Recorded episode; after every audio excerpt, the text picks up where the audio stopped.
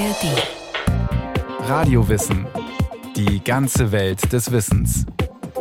Ein Podcast von Bayern 2 in der ARD Audiothek. Besonnen zu sein, das ist ein altes Ideal. Schon für Platon war die Besonnenheit nicht nur eine persönliche, sondern auch eine politische Tugend. Und heute, im digitalen Zeitalter, in dem die Erregung schnell hochschießen kann, gilt das erst recht. Wie verhalten sich Besonnenheit und Gefühl zueinander? Und warum sind wir alle eigentlich so reizbar?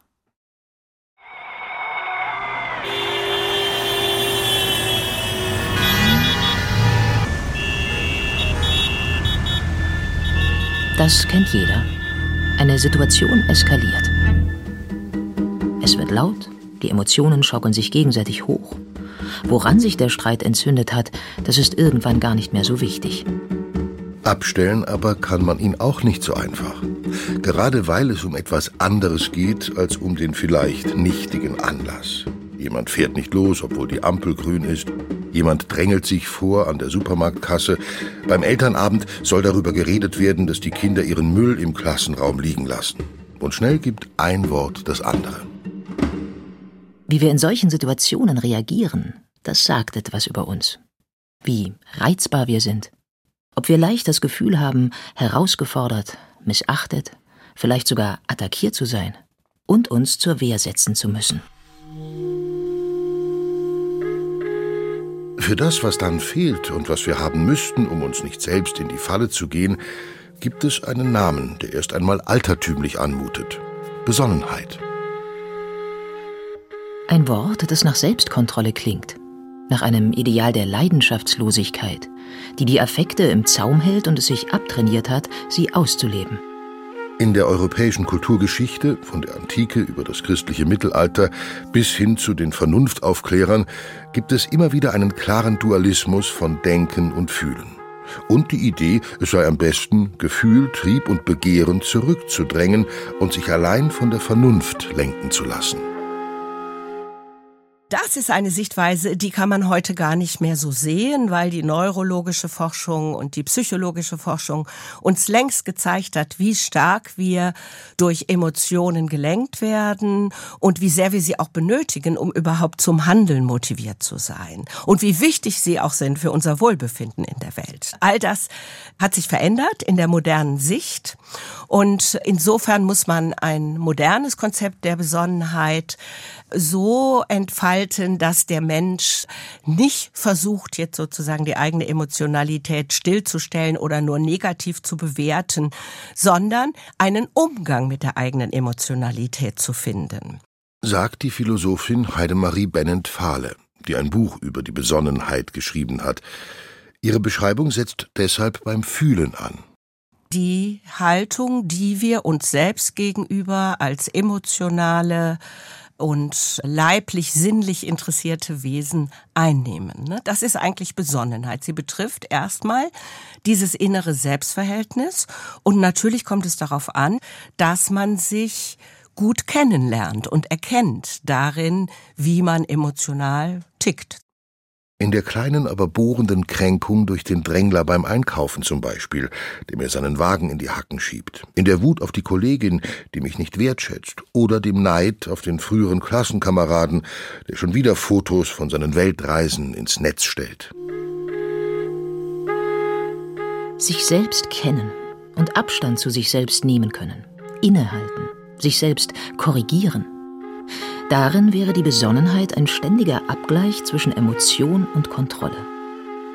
Einer, der nicht nur für die eigene Psyche von Bedeutung ist schon lange in der Philosophie, schon seit Aristoteles, ist der Gedanke vorherrschend, dass diese Fähigkeit des Menschen, zu sich selbst auch in Distanz gehen zu können, das heißt ja nicht, dass man es unablässig tun muss, aber dass man das im entscheidenden Moment kann, dass das eine wichtige Voraussetzung für die Gemeinschaftsfähigkeit des Menschen ist.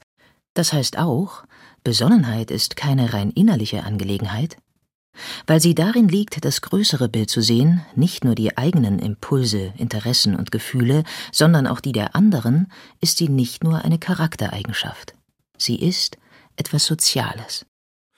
Unbesonnenheit allerdings kann ebenso sozial befeuert werden. Durch die Dynamik in einer Gruppe, die Rollen, die die Einzelnen darin spielen, die Situation, in der die Gruppe sich befindet. Die große Gereiztheit. So betitelt Thomas Mann das vorletzte Kapitel seines Romans Der Zauberberg. Darin beschreibt er die Anspannung der Gesellschaft im Schweizer Bergsanatorium. Es liegt Zanksucht in der Luft, heißt es im Text. Kriselnde Gereiztheit. Namenlose Ungeduld. Eine allgemeine Neigung zu giftigem Wortwechsel, zum Wutausbruch, ja zum Handgemenge. Ständig gibt es müßige Konflikte, die sofort zu eskalieren drohen. In der Abgeschlossenheit des Berghofs, in dem die Lungenkranken ihre Liegekuren absolvieren und auf Heilung hoffen, kommt man einander nicht aus. Die Zeit dehnt sich.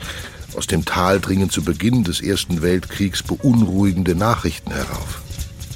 Eine Atmosphäre, die es schwierig macht mit der Besonnenheit, dieser alten hohen Tugend. In der antiken Philosophie heißt diese Tugend Sophrosyne manchmal auch übersetzt mit Klugheit, Mäßigung, Selbstbeherrschung, Gelassenheit. Aristoteles definiert die Besonnenheit wie andere Tugenden auch als eine Mitte zwischen zwei Extremen. Die Tapferkeit etwa beweist sich für ihn im Handeln zwischen Tollkühnheit und Feigheit, die Freigebigkeit zwischen Verschwendung und Geiz. Und die Besonnenheit hält die Mitte in Bezug auf körperliche Lust und Schmerz. Die Extreme wären hier Zügellosigkeit auf der einen, Empfindungslosigkeit auf der anderen Seite. Bei Platon gehört die Sophrosyne neben Weisheit, Tapferkeit und Gerechtigkeit zu den vier Haupttugenden, später Kardinaltugenden genannt. Im Dialog Der Staat wird sie definiert als eine gewisse Ordnung oder Harmonie, als Beherrschung von Lüsten und Begierden. Es gebe, stellen die Dialogbeteiligten fest, einen besseren und einen schlechteren Teil in der menschlichen Seele. Und da, wo das Bessere über das Schlechtere herrscht, ist ein Mensch besonnen. Dann sagt man, er ist stärker als er selbst und lobt das auch. So wie Platons Denken immer wieder Analogien zwischen der menschlichen Seele und der Ordnung der Gemeinschaft herstellt, so überträgt er auch diese Beschreibung auf den Staat. Es gibt einen kleinen, besseren Teil unter den Menschen, der weise und deshalb zum Herrschen geeignet ist, und einen anderen, großen, darunter Kinder, Frauen und Sklaven, der von Leidenschaften und Lüsten getrieben wird und beherrscht werden muss. Besonnenheit des Staates ist daher keine Eigenschaft einer einzelnen gesellschaftlichen Gruppe, sondern eine bestimmte Art und Weise, wie die Gruppen zusammenstimmen. Dann nämlich, wenn Herrscher und Beherrschte darin übereinkommen, wer regieren soll. Wenn also jeder weiß, wo sein Platz ist. Ein Modell, das freilich nur funktioniert, wenn man wie Platon annimmt, dass es von Natur aus Unterlegene und Überlegene gibt. Für demokratische Gesellschaften verbietet sich diese Annahme. Den Zusammenklang unterschiedlicher Positionen, den Platon als Kennzeichen politischer Besonnenheit ausmacht, müssen sie sich immer wieder neu mühsam erarbeiten. Umgekehrt ist der Vorwurf der Unbesonnenheit politisch auch ein Instrument zur Abwehr unbequemer Fragen. Etwa wenn der Hinweis auf gesellschaftliche Ungerechtigkeiten als Neiddebatte bezeichnet wird, als ginge es um das simple Ausleben eines unguten Gefühls. Dabei würde sich Besonnenheit in diesem Fall eher darin erweisen, dass die andere Seite, die der Privilegierten und Reichen, bereit wäre, ihre Privilegien auf den Prüfstand zu stellen, statt sich mit der Rede vom Neid gegen berechtigte Forderungen abzuschirmen. Wenn es gut läuft, findet der Abgleich unterschiedlicher Perspektiven in einer offenen und öffentlichen Debatte statt. Nach dem Bemühen um Besonnenheit allerdings sieht diese Debatte tatsächlich oft nicht aus. Wir haben inzwischen eine Regierung, welche eine Corona-Diktatur errichtet. Sie machen es mit diesen permanenten Zwischenrufen. Die Gasumlage muss weg. Besonnenheit aus meiner Sicht wäre ein ständiges Abwägen. Das gilt für Politiker, Politikerinnen genauso wie für Journalisten und Journalistinnen in den Redaktionen, dass man immer auch noch mal überlegen muss, müssen wir jetzt sofort reagieren, sollten wir nicht noch abwarten, bis wir die und die Informationen tatsächlich vorliegen haben, bis wir diesen Gegencheck haben, bis wir also tatsächlich genügend Quellen geprüft haben und so auch eine Qualität der Berichterstattung sicherstellen können. Das wäre für mich Besonnenheit in der politischen Kommunikation.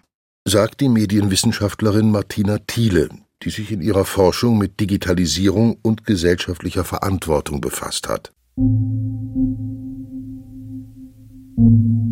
Im glaubwürdigen Journalismus sollte diese Haltung durch professionelle Methoden abgesichert sein.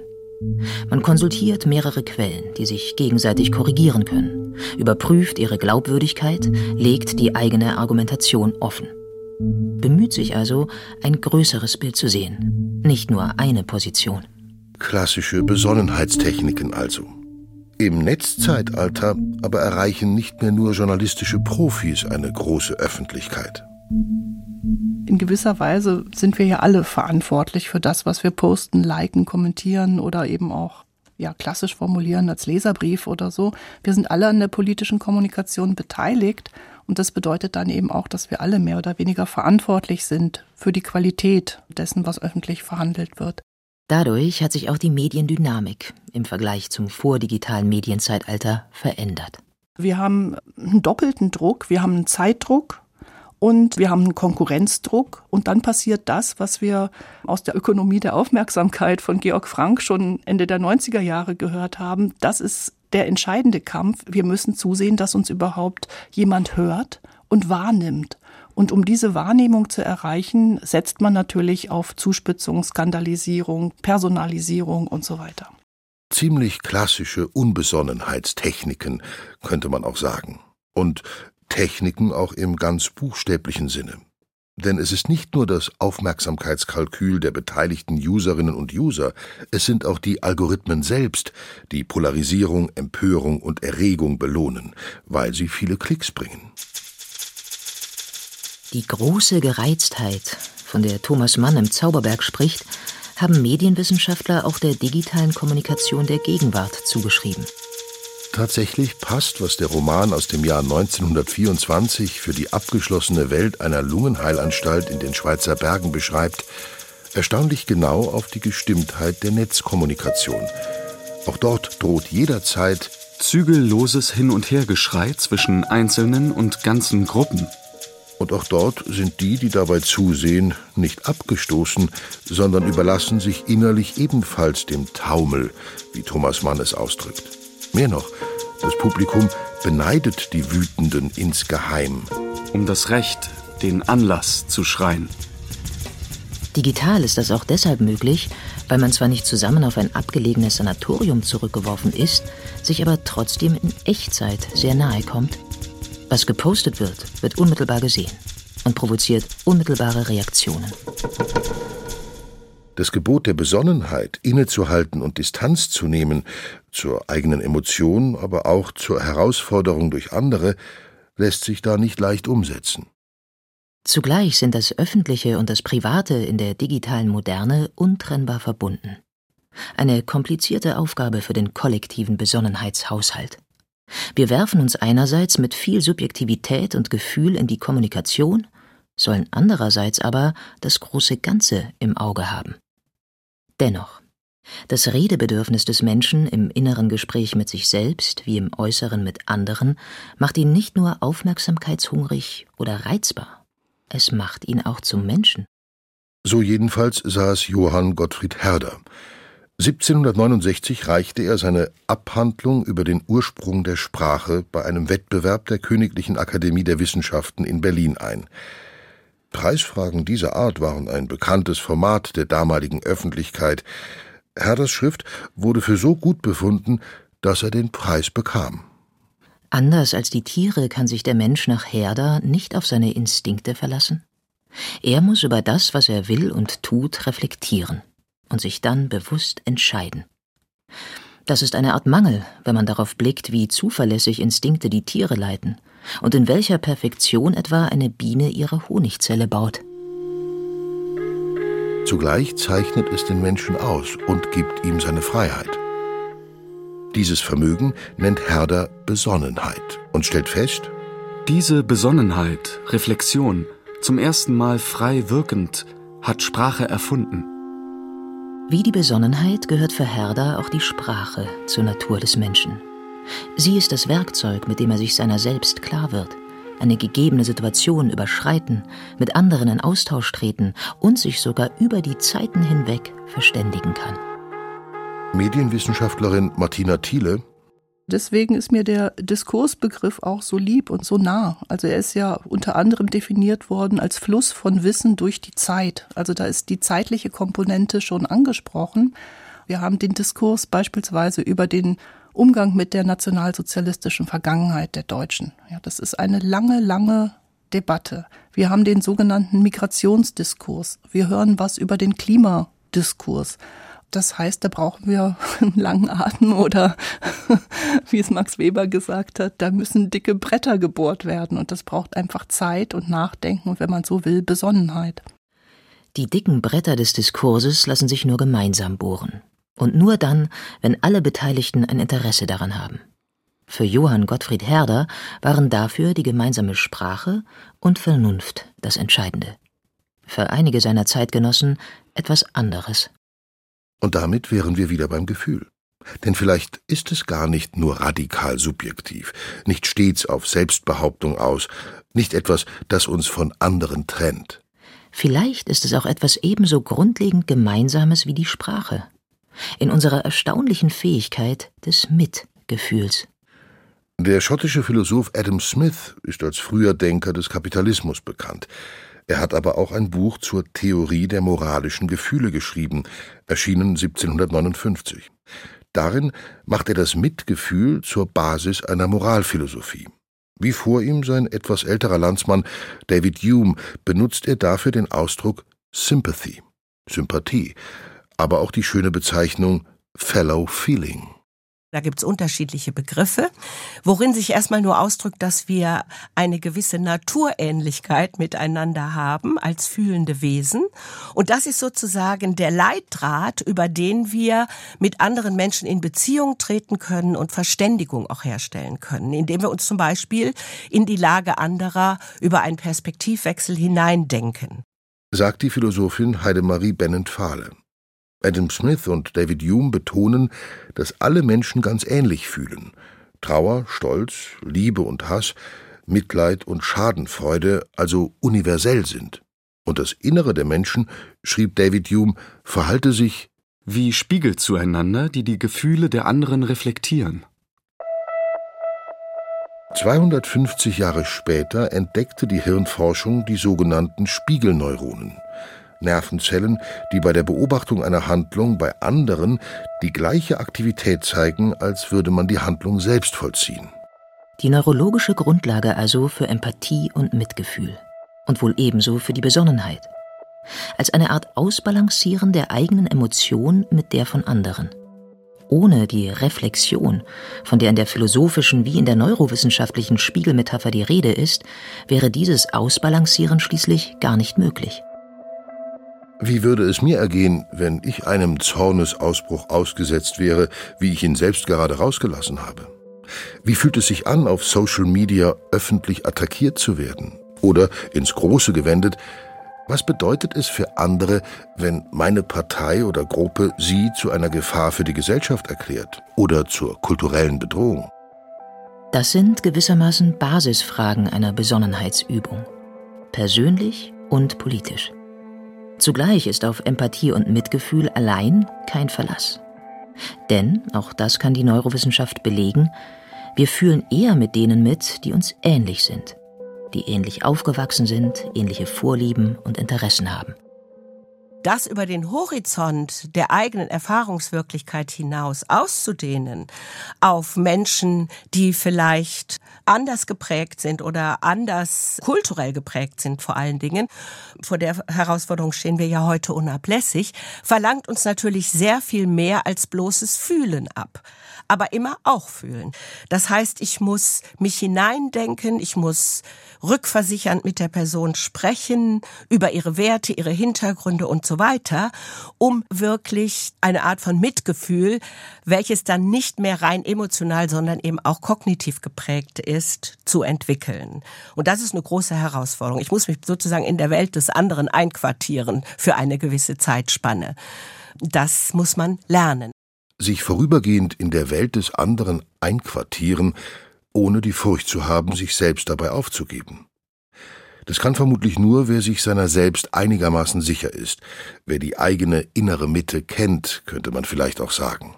Was noch einmal zur aristotelischen Bestimmung der Tugenden über eine Mitte zwischen Extremen zurückführt. Wenn Besonnenheit mit Mäßigung übersetzt wird, kann das leicht nach einem gedämpften, heruntergedimmten, gefühlsarmen, einem lauen Leben klingen. Doch so ist es bei Aristoteles nicht gemeint. Wo die Mitte liegt, das lässt sich nicht allgemein angeben wie in einer Rechenaufgabe. Aristoteles geht es stattdessen um die Fähigkeit, sich in der jeweiligen Situation angemessen zu verhalten. Und es gibt Situationen, in denen der intensive Affekt, die Körperlust oder das große Gefühl ihren Platz haben. Nicht Askese ist also das Ideal, sie ist als Empfindungslosigkeit sogar eines der zu vermeidenden Extreme, die Aristoteles nennt. Die Tugend der Besonnenheit dagegen erweist sich gerade in der Verstrickung, der Verflechtung, im Kontakt mit der Welt. Wir brauchen sie, weil wir ohne andere nicht sein können.